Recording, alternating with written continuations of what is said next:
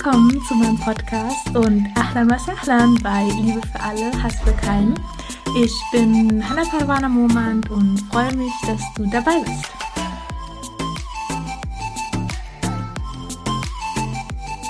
Assalamu alaikum und herzlich willkommen zu einer neuen Podcast-Folge Liebe für alle, Hass für keinen. So, so schön, dass du da bist.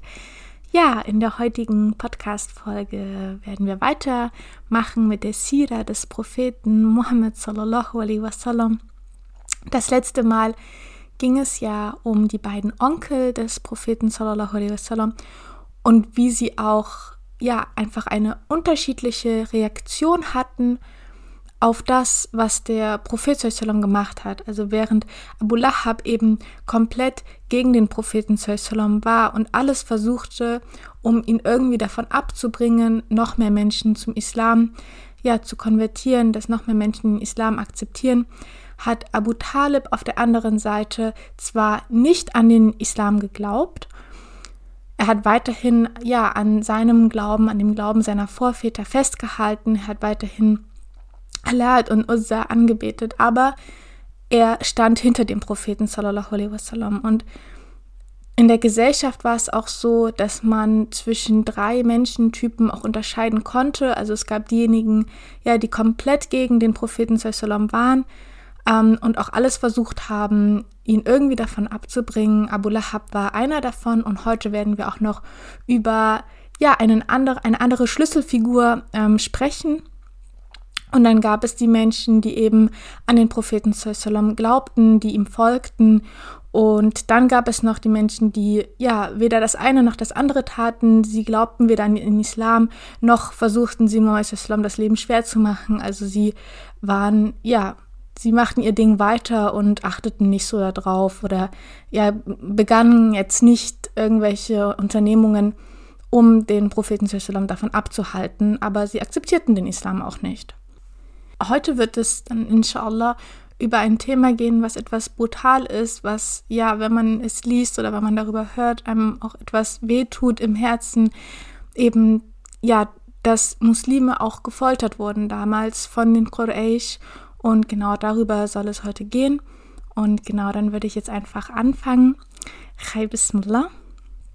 Und zwar geht es heute, wie ich gerade erwähnt habe, um das Leiden der frühen muslimischen Community. Und zwar war es so, dass mit steigender Anzahl der Anhänger des Propheten sallallahu alaihi wasallam ähm, ja auch aus Familien eines hohen gesellschaftlichen Statuses in Mekka ähm, ja die Quraysh ihre einzige Chance darin sahen, dass halt nicht noch mehr Menschen den Islam akzeptierten, darin, dass sie ja die bis dahin ähm, diese Community, die sich gerade aufgebaut hat, zu quälen und zu foltern, um eben andere Menschen davon abzuhalten. Also wenn dann andere Menschen sagen, ja, das klingt interessant, ich möchte auch dem Islam ein, ein Anhänger des Islams sein, aber wenn er gleichzeitig sieht, was mit den Muslimen passiert, was die Quraysh machen mit den Muslimen und gerade auch ja den mit den Schwächeren, dann werden sie eben wird, also hatten sie dann im Kopf, dass es sie davon abhält, auch den Islam zu akzeptieren. Und eine wichtige Schlüsselfigur darin bildete Abu Jahl.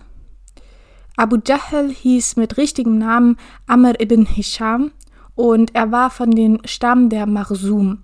Das war ein, ein Stamm in Mekka, der ja auch zu den Quraysh hörte und es gibt ja den Stamm von Muhammad das waren die Banu Hisham und das, er war halt von dem Stamm der Marsum und er gehörte dann zur Familie der Banu Amir, wie Mohammed eben der Familie ähm, Banu Abdul Muttalib angehörte. Und Abu Jahl heißt übersetzt von Ab, also Abu ist der Vater und Jahal die Ignoranz. Ähm, vielleicht hast du das schon mal gehört, die Jahiliya, also die Zeit, die ähm, Zeit vor dem Islam wird auch Jahiliya genannt, weil eben ja da diese Ignoranz herrschte. Und genau deswegen Abu Jahl, Vater der Ignoranz. Und er startete eben das Foltern der Muslime, um eben andere davon abzuhalten, auch den Islam zu akzeptieren. Einer der ersten Muslime, die diese neue Strategie, also das Foltern, abbekam, war Bilal radiallahu anhu. Bilal war ein Sklave aus Ostafrika und er war auch einer der ersten, der den Islam akzeptierte.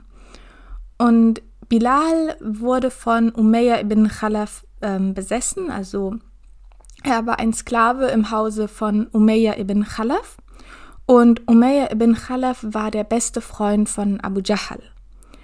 Und es wird auch überliefert, dass Umayya eben überlegte, den Islam anzunehmen, weil er ja darin sehr viel Logik sah und er sprach damit natürlich über, mit seinem besten Freund darüber, mit Abu Jahl darüber.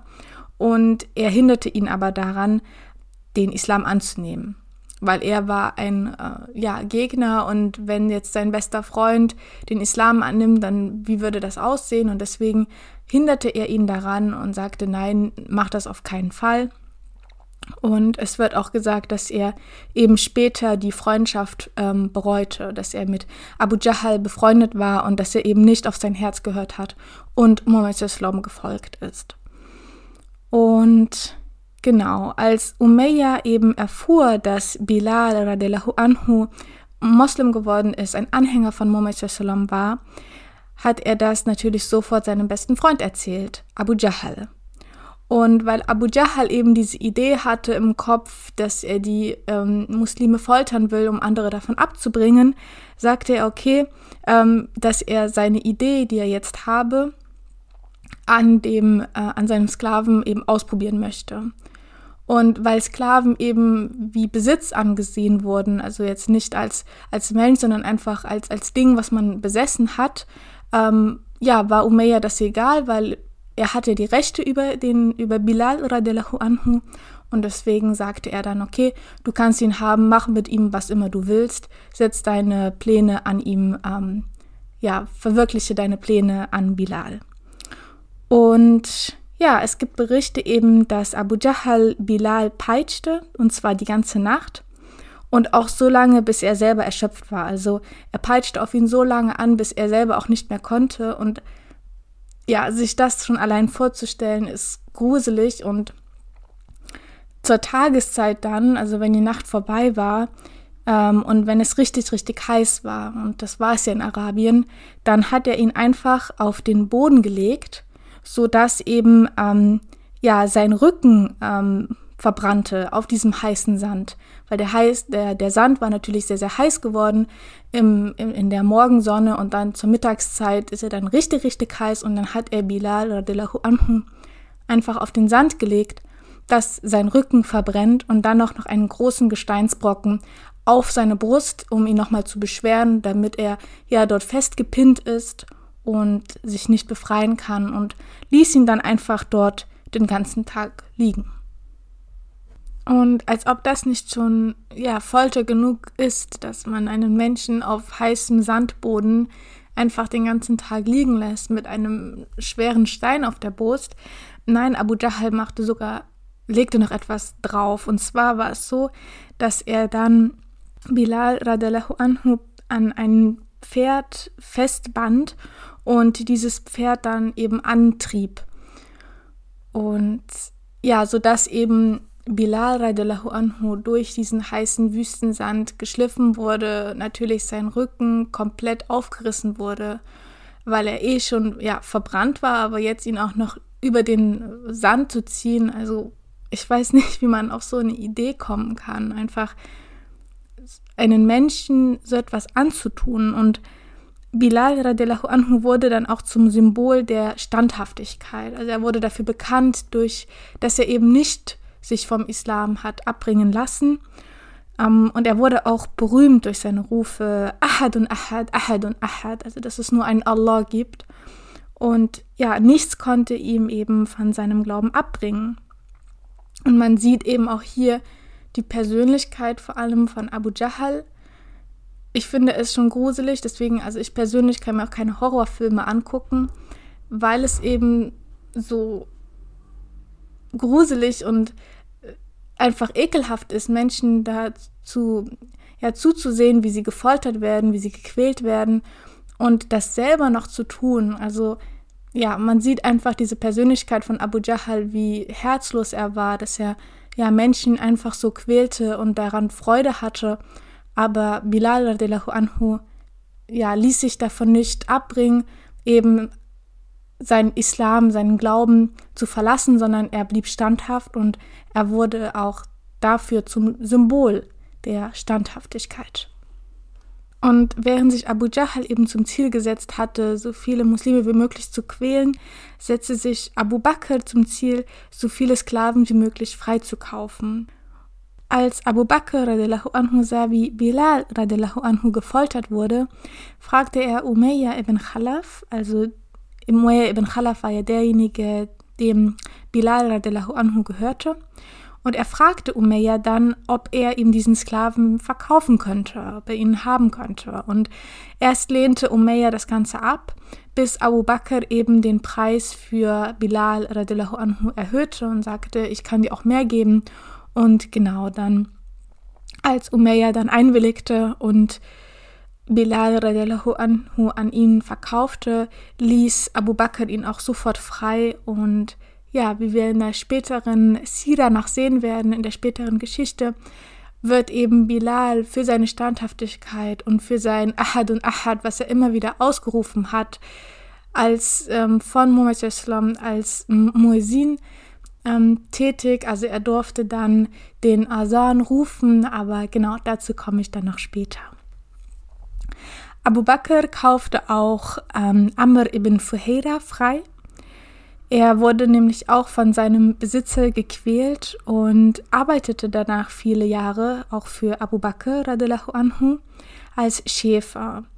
Und Amr bin Fuhayra radiallahu anhu werden wir auch später nochmal, wird er später nochmal wichtig und bedeutend sein. Und zwar war er sehr talentiert, Fährten zu finden. Also er hatte wie einen inneren Kompass, ein inneres Navigationssystem und hatte dort ja ein sehr großes Talent und konnte sehr schnell einen Weg finden zu einem bestimmten Ort. Und deswegen war er auch ja eine Schlüsselfigur für die Hijra von Abu Bakr und Muhammad und half ihnen eben ja den richtigen Weg zu finden und spielte eben in dieser Sache eine sehr große Rolle. Abu Bakr anhu kaufte auch Suneira frei Suneira radiallahu anha war eine Frau, eine Sklavin, die auch von Abu Jahal gefoltert wurde. Und zwar raubte Abu Jahal ihr Schlaf, Essen und Trinken, also ja, jegliche Grundbedürfnisse eigentlich. Und dadurch, dass sie so wenig zu essen bekam und unter einer Mangelernährung dann litt, verlor sie ihr Augenlicht. Und als Abu Jahal das mitbekam, machte er sich ja über sie lustig und sagte, dass Alad und Al-Uzza, das sind ja die beiden Götzen, die die ähm, Götzendiener damals angebetet haben, dass eben Alad und Al-Uzza ihr das Augenlicht äh, genommen hätten.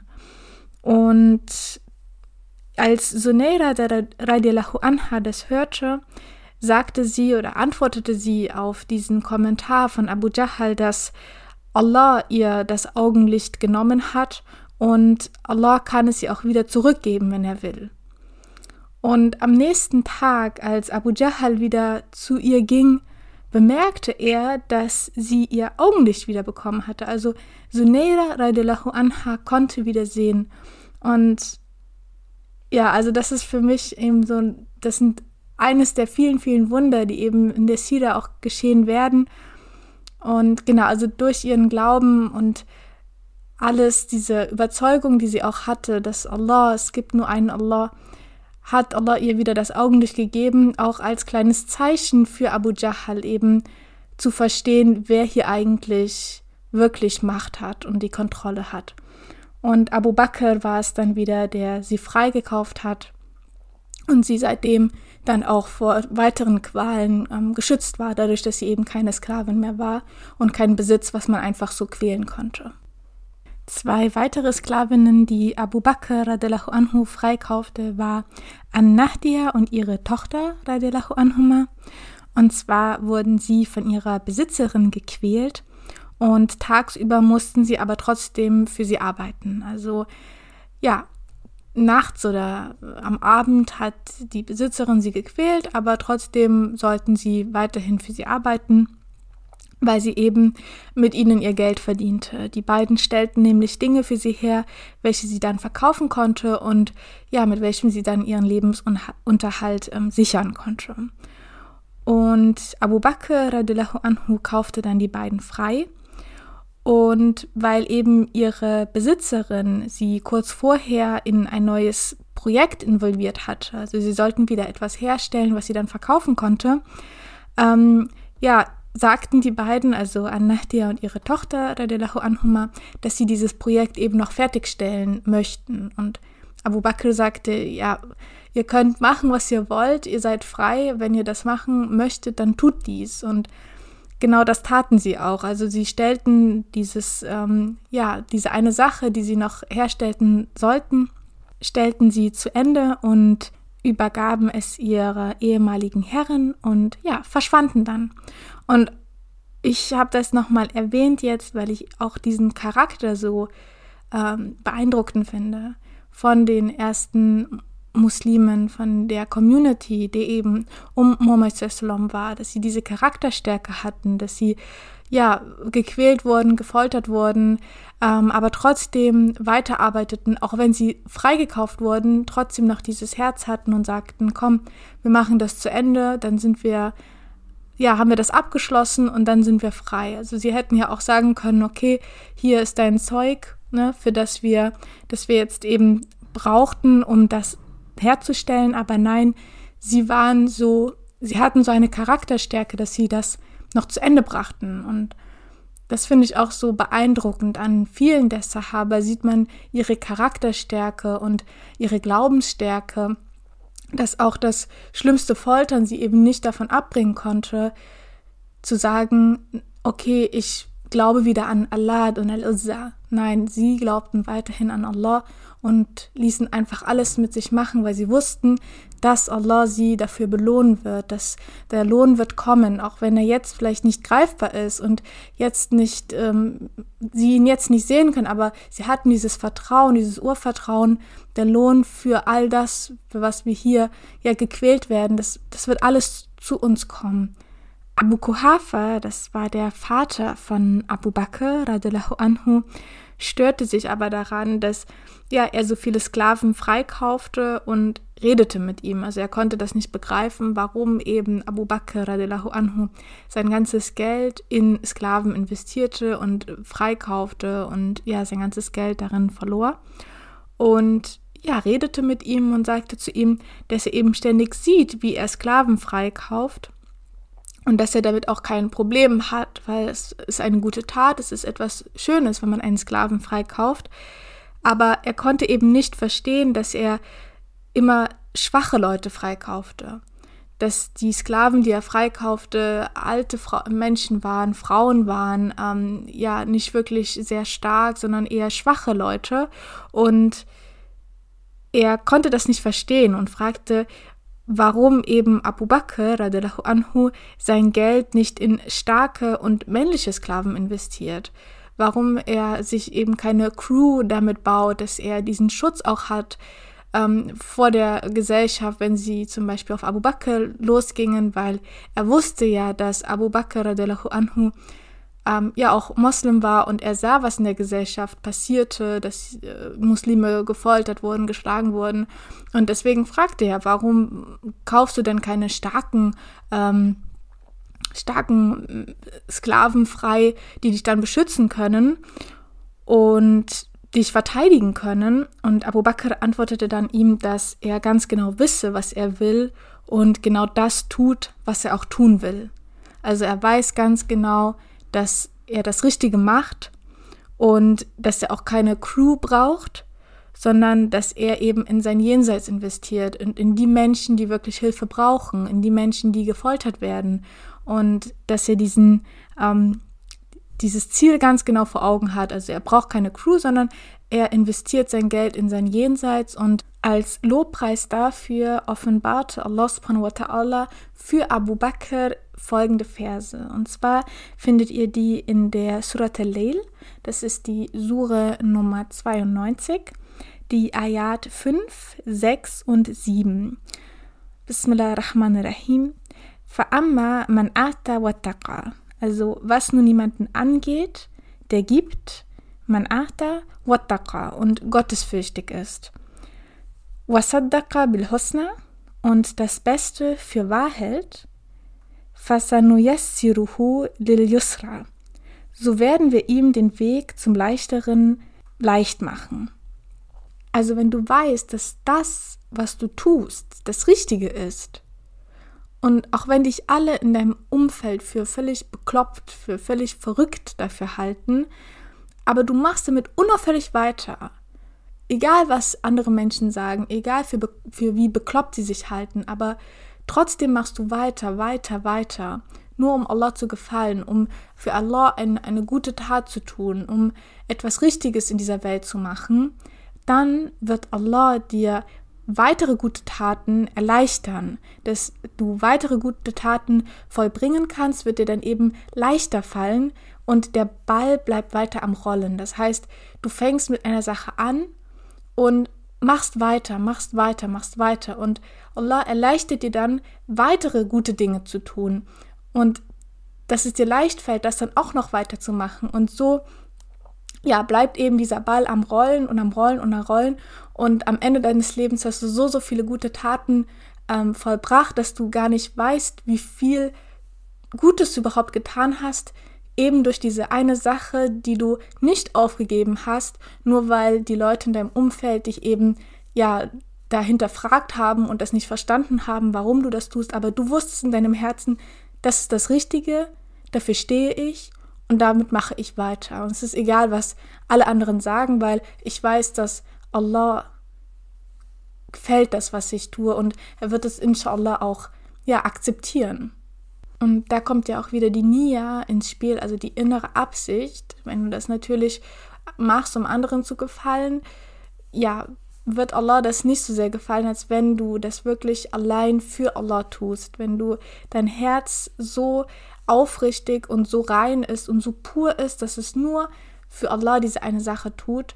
Und genau, das ist eben bei Dingen der Fall, wo auch die ganze Gesellschaft dich für verrückt hält, aber du eben das weitermachst, weil du weißt, weil deine Nia stimmt, weil deine innere Absicht für Allah ist und du es nur für Allah machst und dann kann dich auch niemand davon abhalten, weil wenn du es für Menschen machst, dann wirst du schnell ja werden dich schnell Menschen beeinflussen können. Aber wenn du es für Allah machst, dann ja, wird der Ball immer weiter rollen und immer weiter rollen.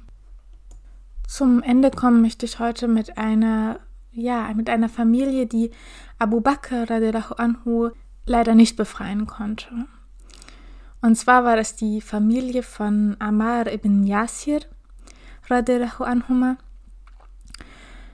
Ammar ibn Yasir war auch einer der ersten Muslime und ja, er schlich sich dann nachts immer heimlich aus seinem Elternhaus raus, um eben im Haus von Arkham mit Mohammed zu beten und zu sitzen und ja, seine Eltern bekamen das dann irgendwann mit, dass er in der Nacht irgendwie immer rausging, nicht wirklich da war. Und deswegen warteten sie dann eines Nachts auf ihn.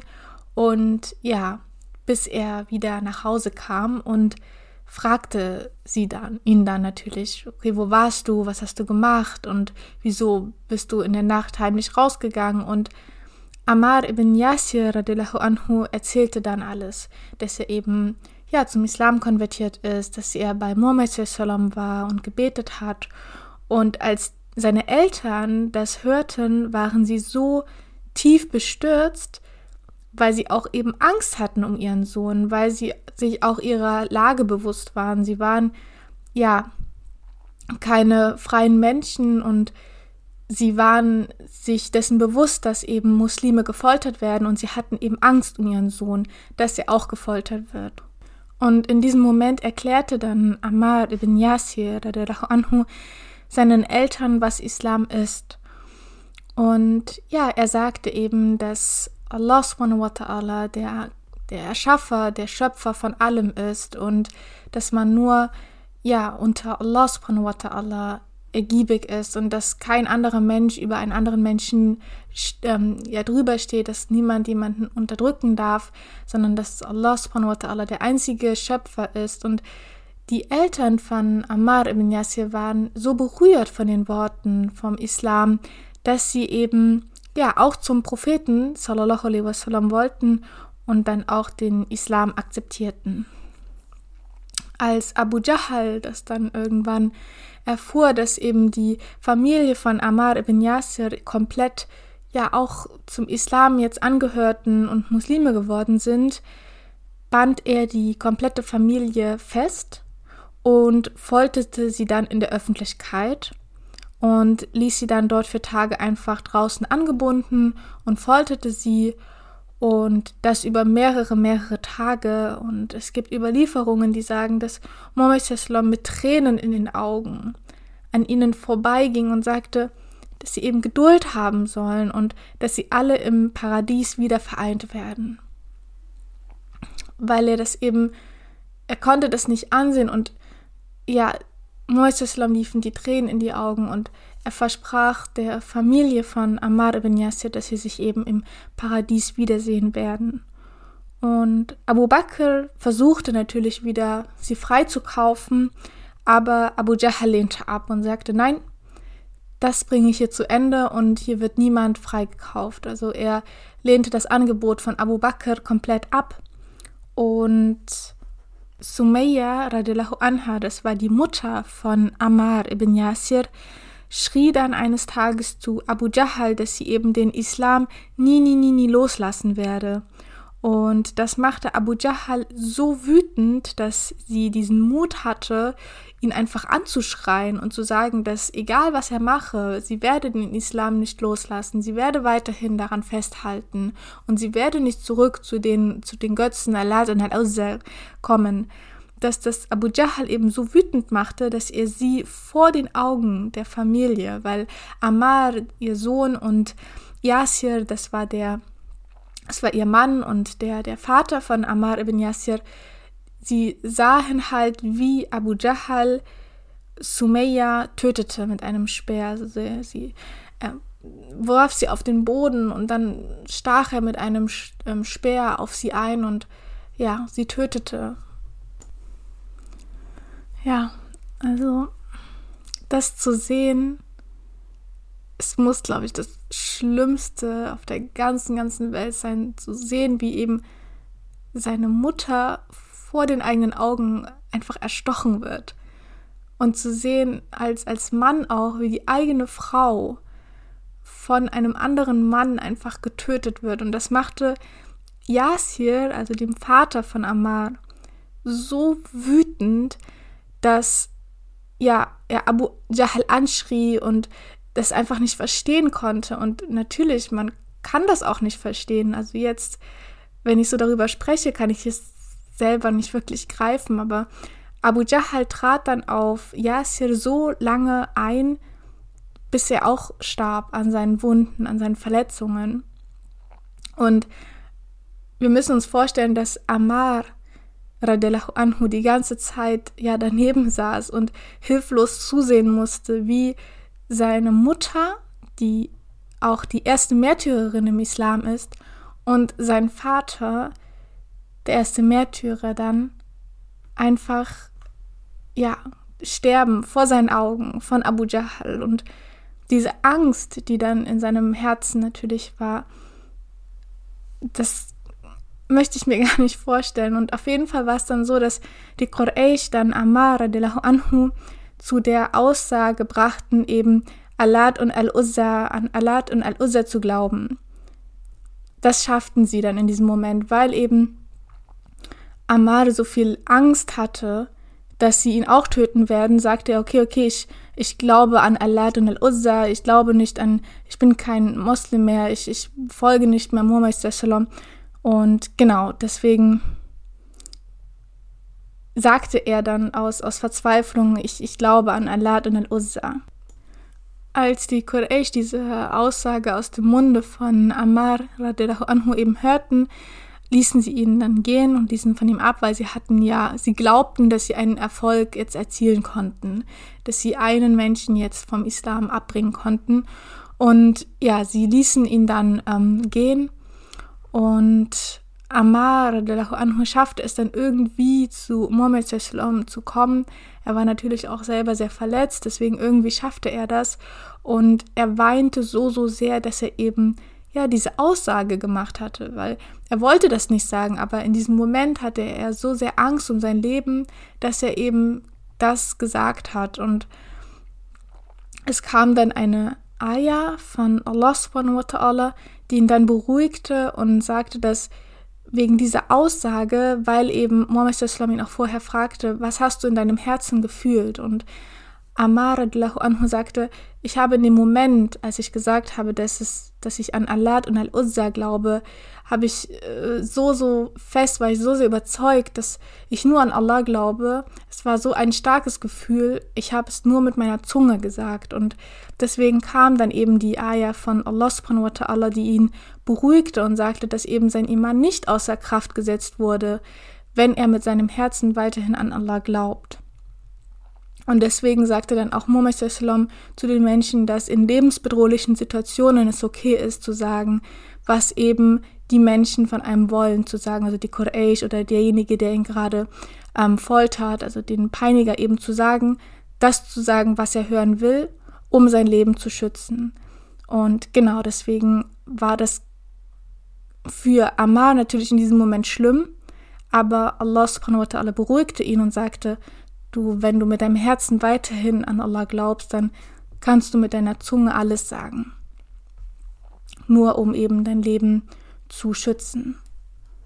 Und ja, mit dieser traurigen Geschichte möchte ich jetzt gerne auch den Podcast abschließen. Ich weiß, es war heute ein bisschen schwer, das auch ja schwer auch greifbar, wie ein Mensch so etwas tun kann, nur weil er eben an etwas anderes glaubt als man selbst. Aber ja, es war so und ich bedanke mich ganz, ganz, ganz, ganz herzlich bei dir, dass du bis jetzt dran geblieben bist und inshallah hören wir uns dann das nächste Mal wieder. Mach's gut, pass auf dich auf und ja, ma salam.